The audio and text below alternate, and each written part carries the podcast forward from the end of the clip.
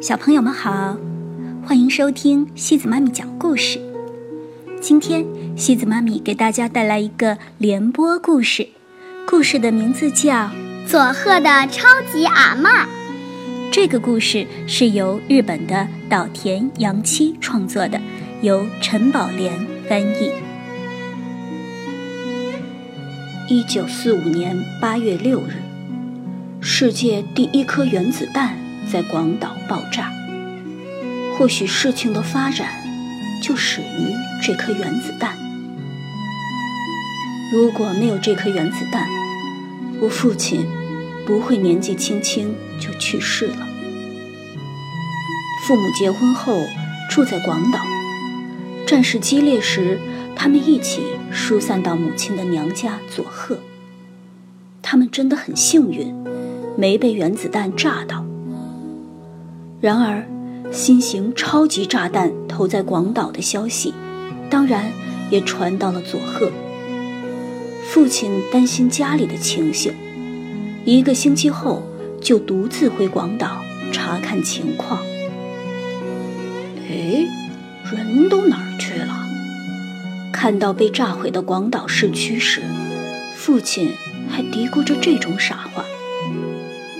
父亲看到的广岛就是那样，什么都没有了，所有东西都被炸毁了，所有的人都死了，而父亲也因为这趟广岛之行丢了性命。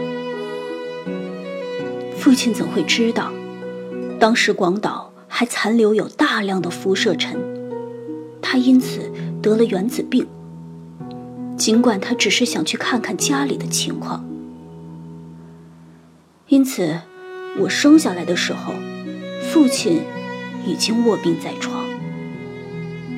父亲和母亲那时刚刚二十多岁，这真是一段令人伤心的往事。但是我长大以后，总觉得有点不对劲儿。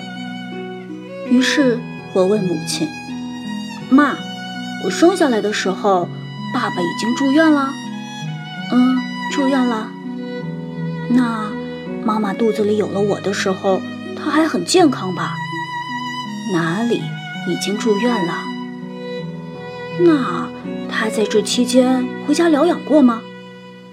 他一直住在医院里啊。哦，那病房是单人病房喽？怎么可能？那时候的医院到处都爆满，哪来的单人病房？很奇怪，在爆满的医院里，他们也还真厉害。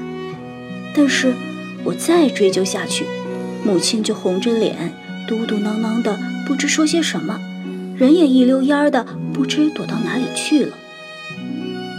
总之，我是父亲遗留给母亲的纪念。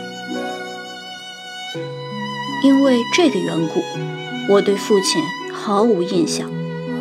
我似乎记得，很小的时候曾向某个人挥手说：“早点回来哦。”如果父亲一直住院的话，那个人就肯定不是父亲。因为我曾经辗转寄居于几个姨妈家里。或许是跟某位姨丈在挥手。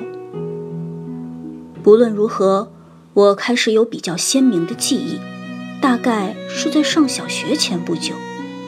那时，我的世界已全被母亲占满了。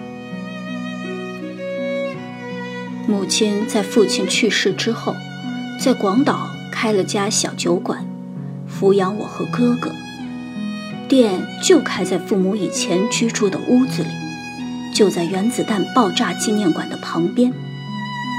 广岛当时遭到原子弹炸后不久，市区几乎像一个大贫民窟，每一户都擅自占地，摆摊儿开店，到处挤满了各式各样的店铺。母亲以家为店。我们只好租住在附近一间只有六个榻榻米大小的屋。我和哥哥每天留在小屋看家，可是我年龄太小，非常依恋母亲，常常想她，想着想着就会忍不住哭起来。等待母亲回家的夜晚总是无尽的漫长。我一直寂寞的哭，让哥哥很心烦。记得我一哭，房东大婶就过来哄我说：“不要哭了啊。”说着，把我抱在膝盖上，抚摸我的脑袋。那时候的房东都很清楚房客家里的情况，不仅对家庭成员了如指掌，连收入、欠债了，甚至比房客本人还清楚。大婶也很清楚我们家的情况，经常照顾我。在家里呜呜的哭，顶多吵到邻居也就罢了。麻烦的是，上了小学后。我会半夜三更溜出小屋，一溜烟儿的跑到母亲的店里。那一带如同贫民窟。小小的我嗖嗖的跑到店里，让母亲担心的不得了。大概就从那时候起，母亲瞒着我盘算了某个计划，我当然一无所知。小学二年级的某一天，母亲的妹妹喜佐子姨妈从佐贺来我家玩儿。她长得很像母亲，代替忙碌的母亲带我四处转悠，有时候还让我枕在她的膝盖上给我掏耳朵。我很快就喜欢上了喜佐子姨妈。晚上留在家里时，只要喜佐子姨妈在，我就不觉得寂寞了。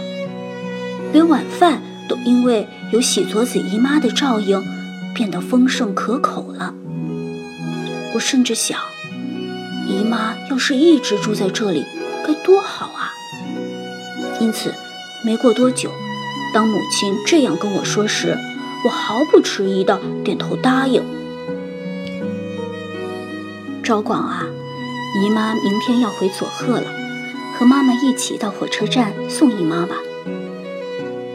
第二天，我和母亲一起到广岛火车站送喜佐子姨妈。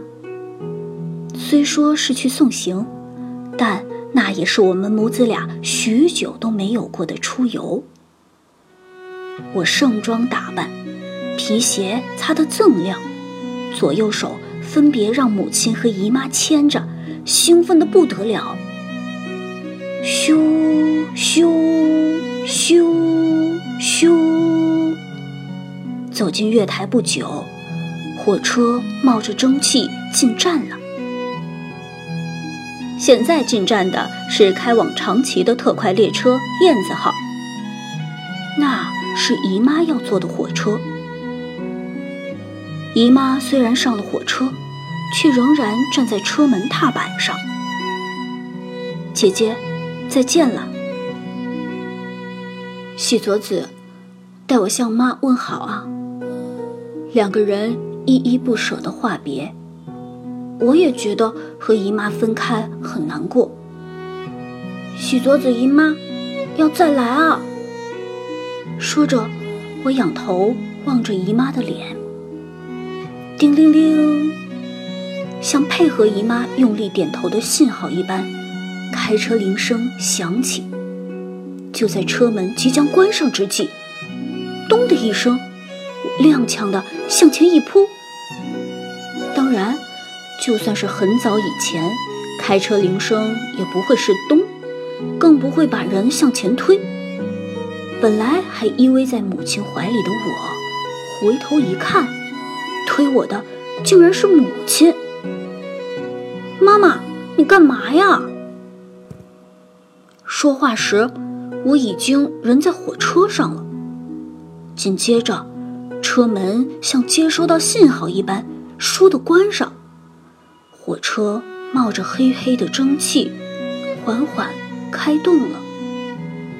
当然，我还在车上。是妈妈推我的。隔着车窗，我看见母亲哭了。当时的火车不像新干线那么快，我可以清楚地看见。在月台上哭泣的母亲，我转过头，姨妈也在哭。我轮流看着哭个不停的母亲和姨妈，笑着说：“不要紧，姨妈，我可以在下一站下车呀，你不用担心啦。”可是，姨妈还在继续哭，然后泪眼婆娑着说：“周广，你以后要住在佐贺的阿妈那里了。”一瞬间，我愣住了，不知道。该说些什么？对不起，没有事先告诉你。可是，万一说了，你一定不愿意的。留在广岛，对你的教育不利。大家商量后，只有拜托阿妈照顾你了。明白事态以后，就轮到我哭了。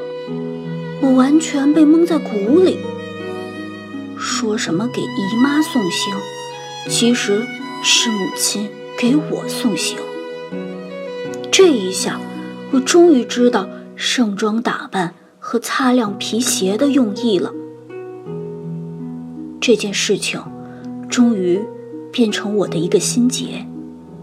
直到现在，就算是演的再怎么假惺惺的电视剧，只要看到母子离别的场面。我总是忍不住流泪。讲到人生转折点时，人们常说，那时候某某人在背后推了我一把，让我终于下定决心。